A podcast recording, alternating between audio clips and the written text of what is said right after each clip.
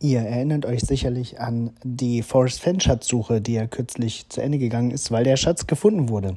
Für diejenigen, die nicht wissen, was damit auf sich hat, ein US-Amerikaner hat vor einigen Jahren einen sehr wertvollen Schatz äh, mit Gold im Wert von etwa einer Million US-Dollar versteckt in den Rocky Mountains, ein kryptisches Gedicht dazu verfasst und das Ganze veröffentlicht und so vielen Hobbyschatzsuchern ähm, ja, den Weg zum Reichtum quasi versprochen. Im Laufe der Jahre sind einige Menschen auf diese Schatzsuche gegangen, einige dabei auch umgekommen, leider, leider. Aber vor ein wenigen Wochen wurde das gefunden.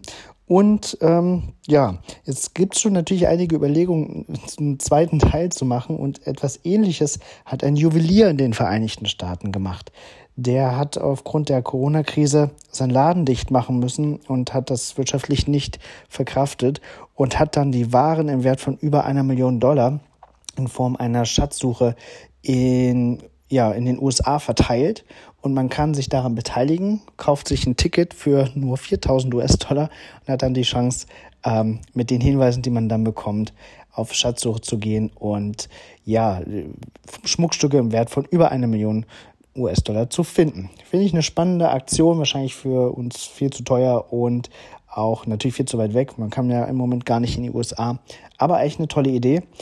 Ähm, ich verlinke euch den Artikel und das YouTube-Video dazu und bin gespannt, wie ihr das findet. Bis bald im Wald.